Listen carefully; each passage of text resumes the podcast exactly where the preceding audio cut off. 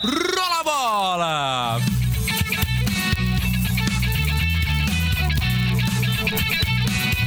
Cabeça na trave! Boa tarde, agora são 5h50 e o Bola na Trave está começando. No programa de hoje, tudo sobre a Copa do Brasil, Série A, Série B e o próximo amistoso da seleção feminina.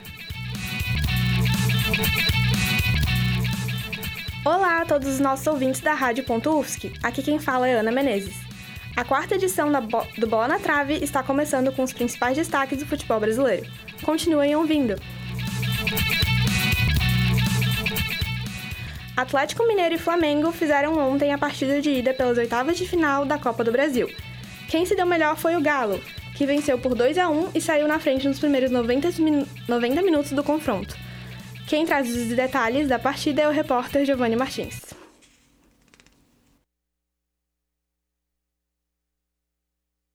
O Atlético saiu na frente logo aos seis minutos. O goleiro Everson fez uma saída rápida de bola e lançou o Mariano. O lateral deu um passe em profundidade para Hulk, que correu mais do que o zagueiro Rodrigo Caio e saiu na cara de Diego Alves. O atacante do Galo só precisou dar um tapa de cobertura no goleiro do Flamengo e correr para o abraço. Um belo gol do capitão do Galo, que estava em noite inspirada. Mas o gol logo cedo obrigou o rubro-negro a reagir. A equipe adiantou a marcação e passou a jogar no campo de ataque, mas a pontaria não estava calibrada. Foram oito finalizações da equipe carioca no primeiro tempo, mas apenas uma em direção ao gol. O segundo tempo começou com o Galo equilibrando mais o jogo, mas ainda vendo o Flamengo partir para cima. A solução foi partir para o contra-ataque. E foi assim que saiu o segundo gol.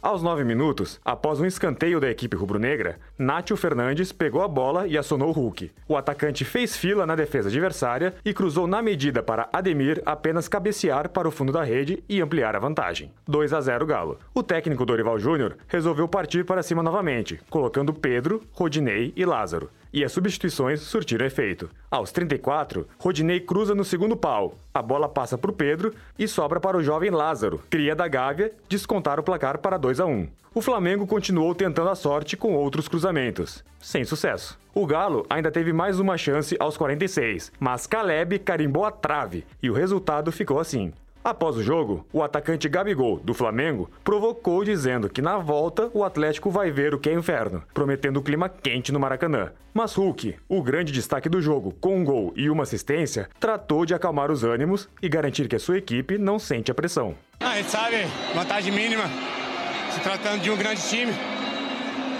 Né? A gente sabe a importância que é ganhar o primeiro jogo, primeiros 90 minutos. E no segundo jogo, Vamos entrar concentrado, vamos dar o nosso melhor. É, falar em ambiente, a gente está acostumado a jogar em grandes ambientes. Um jogador experiente, jogador de seleção, jogador cascudo, então não tem nenhum menino para enfrentar a pressão que for. Apesar do resultado negativo, o técnico rubro-negro Dorival Júnior se diz satisfeito com o desempenho da equipe e vê evolução no seu trabalho. Eu fiquei muito satisfeito com a atuação que o, que o Flamengo teve. Independente da, de ter tomado os dois gols, eu acho que nós estamos encontrando um caminho que precisamos e a equipe jogou com, com, com maturidade, mas acima de tudo com muita gana, querendo o resultado a todo momento. Aos poucos, eh, alguns problemas vão sendo resolvidos e sanados. Hoje, eh, nós tivemos um jogo muito mais maduro, muito mais seguro em todos os aspectos. Eu sou Giovanni Martins para o Bola na Trave.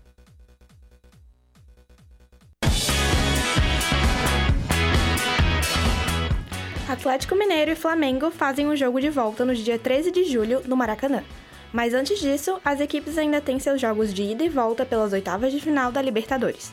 O Galo enfrenta o Emelec do Equador com a ida no dia 28 de junho e a volta no dia 5 de julho. O Flamengo pega o Tolima da Colômbia com a ida no dia 29 de junho e a volta no dia 6 de julho. No meio disso, ambos ainda terão mais três jogos pelo Campeonato Brasileiro. Crisa, o técnico Turco Mohamed vem conseguindo se firmar no comando atlético. Apesar das críticas sobre a forma de jogar, o time vai brigando na parte de cima do Brasileirão e agora vence a partida de ida na Copa do Brasil. O interessante foi que o Dorival falou sobre a evolução da equipe do Flamengo, que é uma evolução que vem acontecendo, segundo ele. No entanto, essa já é a terceira derrota que o time sofre em quatro jogos sob o comando dele. Essa evolução vem realmente acontecendo? Qual é a previsão para essas próximas semanas da equipe? Então, boa tarde, Ana. Então, o Flamengo, a, apesar da derrota, ele apresentou sim uma evolução. O Flamengo, ele foi muito diferente do que vinha apresentando com não só o, o final de Paulo Souza, mas também o começo de Dorival Júnior. Né, o Flamengo, no final de semana, ele enfrentou também o Atlético Mineiro, lá em Minas, e ele perdeu de 2 a 0. A, não só pelo placar, mas também o comportamento do time. O time nesse jogo de hoje, de, no jogo de ontem, ele teve mais posse de bola, ele atacou mais e ele soube pressionar mais o Atlético Mineiro. Ele teve outra postura. Mas o, o maior problema do Flamengo foi que ele não criou chance de gol. A defesa do Galo ela foi muito boa contra o, contra o time do Flamengo. Ali, o, o zagueiro Júnior Alonso e o Nathan Silva, eles foram muito bons e eles foram essenciais para a vitória do, do, Atlético Mineiro, porque eles que faziam as ligações diretas com os atacantes, com o Hulk, é, com o Nacho, então eles conseguiam ataques e contra-ataques, né? Não à toa que o gol do Hulk, o gol do Hulk, o primeiro gol no primeiro tempo, saiu assim. E o segundo gol, que, que foi do Ademir, também saiu num contra-ataque do Atlético Mineiro.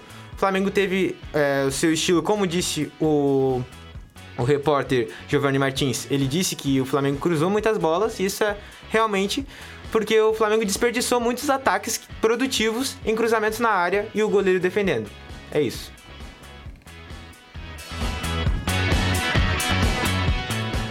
Corinthians goleia o Santos pelo jogo de ida da Copa do Brasil.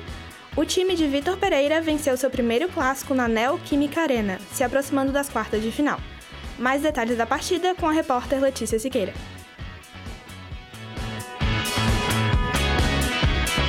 Na noite de ontem, o Corinthians e o Santos se enfrentaram em São Paulo, buscando um bom resultado para o jogo da volta em Santos. O time santista jogou desfalcado. O zagueiro Maicon sofreu lesão na coxa direita na semana passada.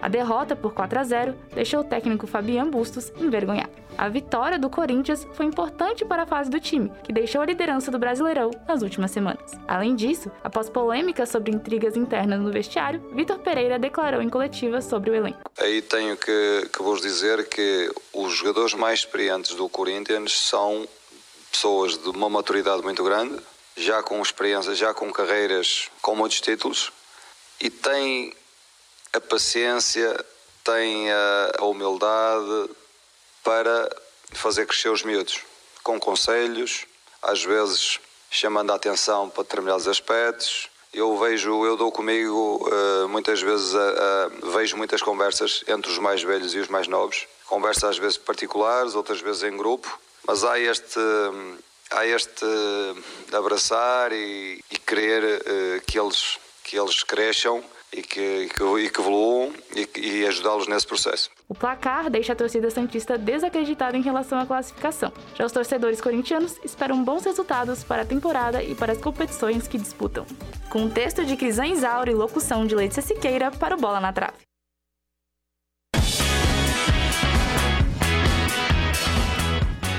Crisa, o que a torcida corintiana pode esperar do time após a goleada de ontem? Então, o Corinthians ele apresentou uma nova cara, né, com esse jogo de ontem. O Corinthians ele foi super ofensivo. O Corinthians que parecia estar tá bagunçado, o Corinthians que tinha como seu camisa 10 o William, ele não estava jogando bem, não vinha jogando bem.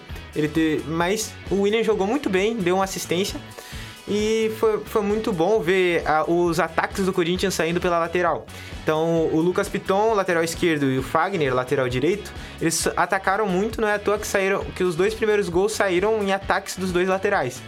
Também a bola aérea do, do time do Corinthians está tá muito bem treinada, tanto que o terceiro e quarto gol saíram em, em jogadas de bola aérea.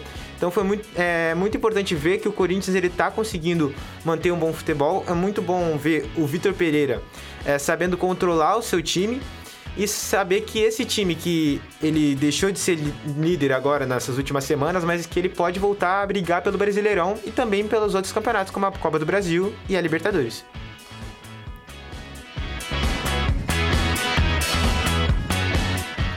Na Copa do Brasil, o Palmeiras pode superar o São Paulo do Choque Rei de hoje à noite.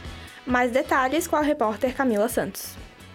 Motivado pela virada heróica, o Palmeiras, comandado por Abel Ferreira, volta ao Morumbi para encarar o São Paulo às 8 horas da noite desta quinta-feira, pelas oitavas de final da Copa do Brasil. Apesar de comemorar o resultado, Scarpa colocou o jogo de hoje como foco principal e mostrou que não há muito tempo para comemorar.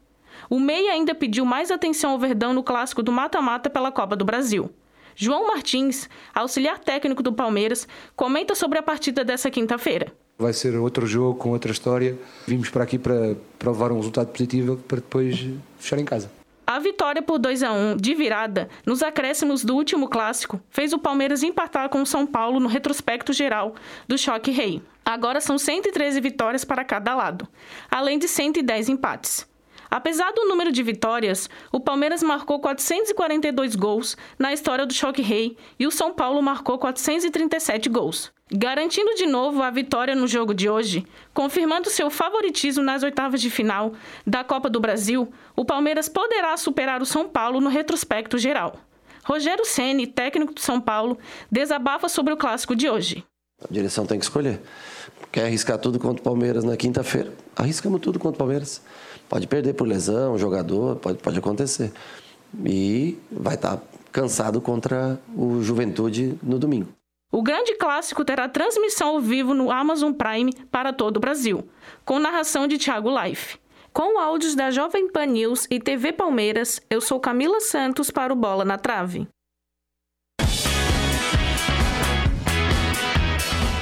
As duas únicas derrotas do São Paulo no Morumbi neste ano foram para o Palmeiras.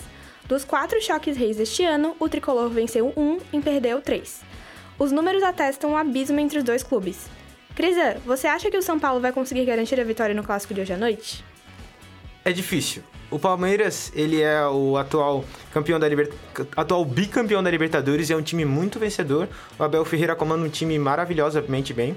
Só que para o São Paulo do Rogério Ceni ter enfrentar esse time, ele vai ter que ir muito focado do início ao fim. No último jogo, o São Paulo ele perdeu o perdeu contra o Palmeiras nos últimos 90 minutos, no, no finalzinho do jogo. Então eu acho que o foco do, do começo tem que se manter até o final do jogo. É, tem que saber que vai enfrentar essa equipe vitoriosa que é o Palmeiras. O Palmeiras que é, é um time cascudo, sabe jogar contra, sabe jogar no mata-mata, sabe jogar em copas, não é toa que ganhou duas Libertadores agora, ganhou também a Copa do Brasil no ano retrasado. Então vai precisar de muita energia e de muita força para no jogo de hoje o São Paulo sair vitorioso.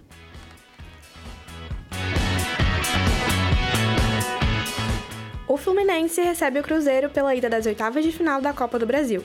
Mais informações com o repórter Guilherme Cabral. Nesta quinta-feira, o Fluminense recebe o Cruzeiro pela partida de ida das oitavas de final da Copa do Brasil. A partida será no estádio do Maracanã às 7 da noite. Tricolor Carioca tenta igualar a campanha do ano passado, quando foi eliminado pelo Atlético Mineiro nas quartas de final. Em coletiva, o técnico da equipe, Fernando Diniz, declarou respeito ao adversário. Em relação ao Cruzeiro, eu acho que a gente tem que começar a pensar agora no Cruzeiro, um time que está é um, um dos grandes clubes do Brasil, que momentaneamente está na Série B, mas está fazendo uma grande Série B e é um time que a gente vai aí já está estudando para a gente conseguir fazer uma grande partida. Já no lado mineiro, o time comandado por Paulo Pesolano busca o seu sétimo título na competição. Apesar disso, o técnico uruguaio tirou o peso do confronto para a Raposa. Agora, preparar o próximo jogo. Sabe que jogamos agora contra o Fluminense, né? Copa do Brasil. É um obsequio que temos hoje de jogar essa Copa, eh, onde estamos hoje. Eu sei que o Cruzeiro merece ganhar essa Copa, por história. Mas temos que saber presenciar o Cruzeiro y yo lo único que estoy pensando en el ascenso. Y vamos a ir contra Fluminense, si ganamos, mejor, porque vamos a salir a ganar el juego, ¿sí? Queremos pasar esa fase. Y Cruzeiro, la grandeza que tiene, merece pasar esa fase. Mas hoy a veces eh, no nos da para ganar eso, entonces tengo que ficar y tener el rumbo cierto que es el ascenso. O jogo também será marcado pelo duelo entre dois dos principais artilheiros do Brasil na temporada, o tricolor Germán Cano, com 22 gols, e o cruzeirense Edu, artilheiro da Série B com 16. A volta acontece no dia 12 de julho, em Belo Horizonte, às 9 da noite. Com informações sobre o jogo entre Fluminense e Cruzeiro, eu sou Guilherme Cabral, para o Bola na Trave. A expectativa, Crisan, é de que mais de 35 mil pessoas acompanhem a partida no estádio. Existe favorito para este jogo de gigantes? Sim, existe. Pra, na minha concepção, o Fluminense é, é vai favorito. vai nessa disputa, ele é o time que joga na Série A, na elite do futebol brasileiro. Ele tem um time mais estabelecido, ele tem um elenco melhor. É, o Diniz tem feito bons jogos, né, com esse time do, do Fluminense, apesar de algumas derrotas, mas que contra o Atlético Mineiro ele soube, é, soube jogar um bom futebol. E então, para mim, na minha concepção, se eu fosse hoje colocar dinheiro no, no, em algum dos dois times, eu ia colocar no Fluminense. Porque o Cruzeiro, ele tá. Ele. Apesar de ser líder na Série B, ele só tomou cinco gols na, na, na Série B esse ano. O Cruzeiro, ele tá se renovando, ele tá com um técnico novo, Pesolano, ele tá com um elenco um pouco, um pouco mais reduzido dentro do orçamento com essa nova diretoria. Então, Hoje, a minha opinião é que o Fluminense sim, ele vai ser favorito contra um Cruzeiro, apesar do Cruzeiro ser o maior campeão da Copa do Brasil. E apesar de ser o líder da Série B, o, quem é favorito é o Fluminense.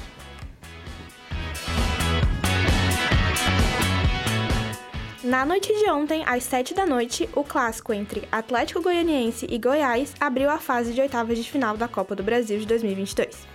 O jogo terminou empatado por 0 a 0 no, estádio Antônio Ascioli. A decisão ficou totalmente aberta para o jogo da volta, que será no dia 13 de julho, do estádio da Serrinha. Ainda na noite de ontem, às 7h30, Atlético Paranaense virou contra o Bahia e abriu vantagem nas oitavas de final. Diretamente da Arena Fonte Nova, o Furacão venceu o tricolor baiano de virada por 2 a 1. Lucas Mugini abriu o placar, mas Christian e Pedro Rocha viraram a partida. E, para fechar a noite de ontem, Fortaleza bateu no Ceará por 2 a 0 no Clássico Rei entraram em campo às 8 da noite de ontem, na Arena Castelão. Ceará e Fortaleza voltaram a se enfrentar pela Copa do Brasil em 13 de julho, às 8 da noite, também na Arena. Para conquistar a vaga na próxima fase, o Fortaleza pode perder por até um gol, enquanto o Vozão precisa perder por três gols de diferença. O Bola na Trave vai agora para um rápido intervalo. Não saia daí, continue conosco.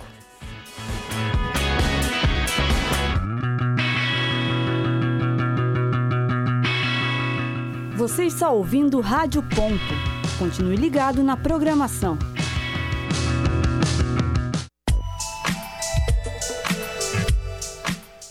Rádio Ufsc. Confira nossa programação e os áudios no nosso site www.radio.ufsc.br.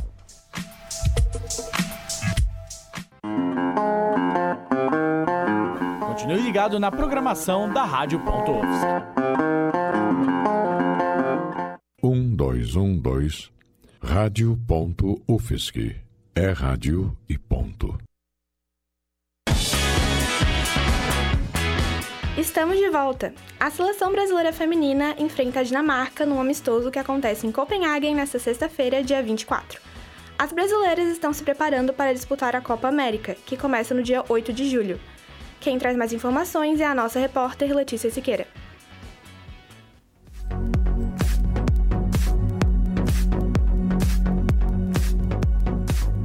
Às duas horas da tarde desta sexta, acontece o embate entre Brasil e Dinamarca. Este é o penúltimo amistoso antes de disputar a Copa América e revelará como a seleção está se saindo nos jogos. A competição oferece três vagas para a Copa do Mundo de Futebol Feminino em 2023, além de classificar para as Olimpíadas de Paris. A técnica Pearson Reid, durante o treino, deu maior atenção às finalizações e defesas de cruzamentos do time. As titulares para o jogo de sexta não foram definidas, mas a equipe conta com a volta de Luana depois de um afastamento por desconforto no joelho esquerdo. Um dos maiores desafios de Pia atualmente é mostrar se sua atuação surtirá efeito durante a Copa do Mundo. A seleção tem um retrospecto de duas vitórias, três empates e uma derrota nos últimos seis jogos. Já a equipe dinamarquesa conta com a forte jogadora e ganhadora da bola de ouro da FIFA em 2018, Pernille Harder. O jogo serve como teste para a equipe que também irá disputar a Eurocopa. As últimas partidas da Dinamarca vêm com vitórias contra Malta, Azerbaijão e Áustria, e derrotas para as seleções de Itália e Suécia. As duas equipes não se enfrentam há 10 anos, com o último encontro ocorrido em 2012 no Torneio Internacional de São Paulo. Na ocasião, o Brasil ganhou a competição com um empate em 2 a 2, após vencer o confronto na primeira fase por 2 a 1. A disputa desta sexta promete ser acirrada, com informações de Brasil e Dinamarca, eu sou Letícia Siqueira para o Bola na Trave. A seleção brasileira, maior campeã da Copa América, almeja alcançar pela oitava vez o título nesta nona edição. Depois do jogo contra a Dinamarca, a seleção enfrenta a Suécia em seu último amistoso na próxima terça-feira, às uma e meia da tarde. Crisan, qual a maior preocupação da seleção brasileira nessa partida? Primeiro, eu acredito que a Pia ela vai ter que encarar qual que vai ser a, a nova forma de se posicionar dentro de campo na seleção brasileira e para a preparação não só da Copa América na Colômbia, mas também, se possível, a ano que vem na França na Copa do Mundo. Então, eu acho que a outra preocupação também seria a Perline Harder, que ela é uma meia atacante, que ela joga no Chelsea. Ela em 2018 ela foi a melhor jogadora do, do mundo, considerada pela FIFA. E em 2020 ela foi a transferência mais cara no, naquele ano, que ela se transferiu do Wolfsburg, Wolfsburg para o Chelsea. Então ela é uma jogadora de excelente talento e que a seleção vai ter que enfrentar ela no jogo de amanhã.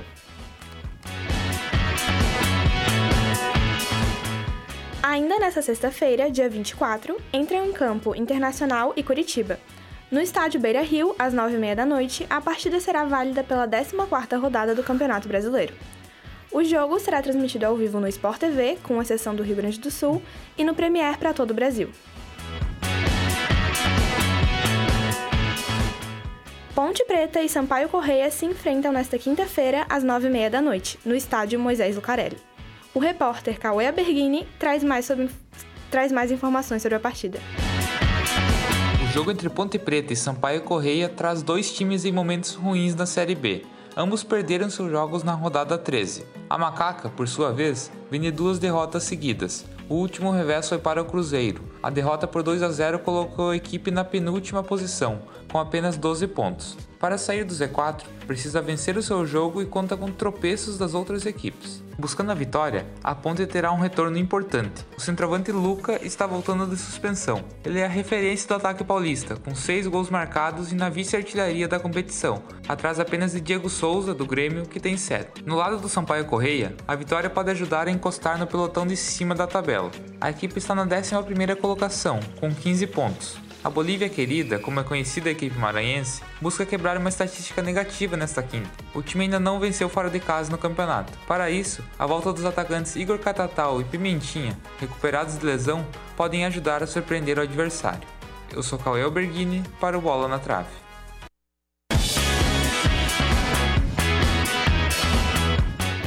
A partida terá transmissão em TV fechada pelo Premier. A Ponte quer sair do Z4 e o Sampaio Correia quer chegar na parte de cima da tabela. E aí, Crisan, o jogo terá algum favorito? Na minha opinião, é o Sampaio Correia. Não só pela posição na tabela, mas também pelo, todo, pelo retrospecto que ele vem apresentando. Né? O Sampaio ele perdeu contra o Grêmio, mas ele tem ele tá numa situação melhor do que da Ponte, que é a vice-lanterna do campeonato e que a Ponte nos últimos sete jogos ela perdeu cinco. Ou seja, então a Ponte ela tem que se recuperar para poder sair dessa, dessa situação da zona de rebaixamento e para que ela possa se manter na Série B no ano que vem.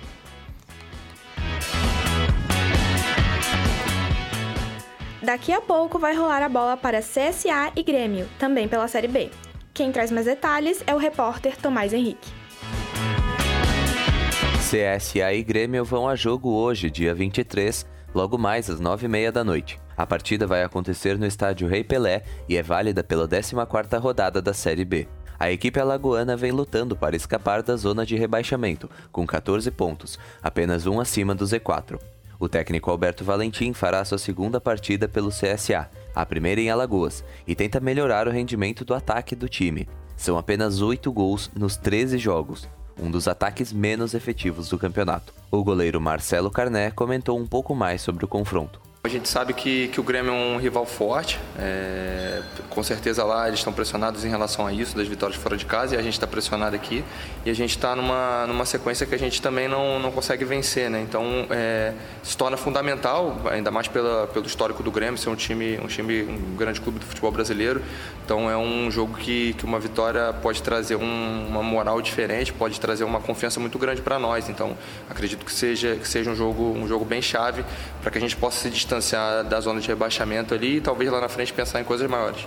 E sobre a equipe gaúcha, o Grêmio entrou no G4 na última rodada e vem tentando se firmar no topo da tabela depois de ter vencido o Sampaio Correia por 2 a 0. O técnico Roger Machado terá dois desfalques entre os atuais titulares da equipe. O zagueiro Rodrigues, fora do último jogo por sintomas de resfriado, e Vila Sante, também com problemas gripais. Quem pode voltar ao time é o lateral Rodrigo Ferreira, que ficou ausente por mais de um mês, recuperado de uma lesão na coxa. Eu sou Tomás Henrique para o Bola na Trave. Esse vai ser o jogo entre a melhor defesa e o pior ataque da Série B.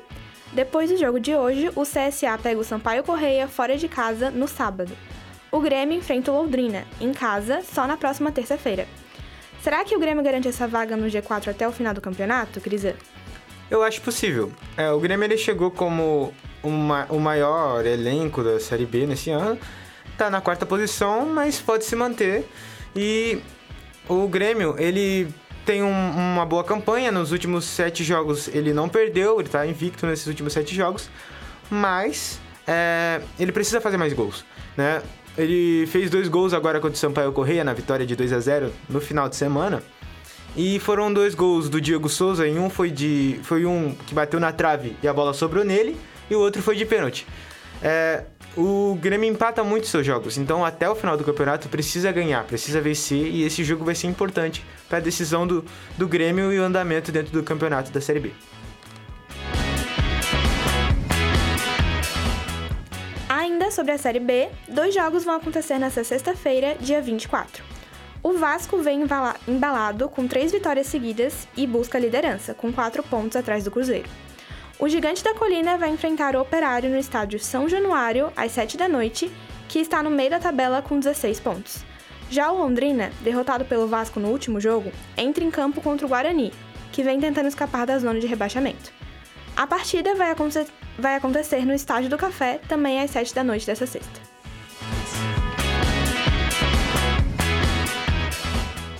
Agora são 6 e 15 e a quarta edição do ano do Bola na Trave fica por aqui. Voltamos na próxima quinta-feira com todas as informações sobre o melhor do futebol ao longo da semana. Rola bola!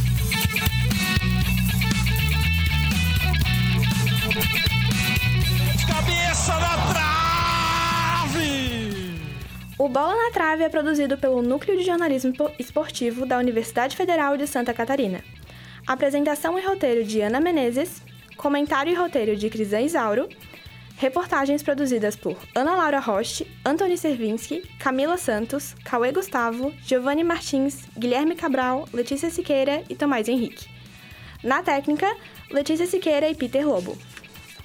Orientação da professora Valciso Culoto e da graduanda Evelyn Casão é jornalismo esportivo, é rádio e ponto.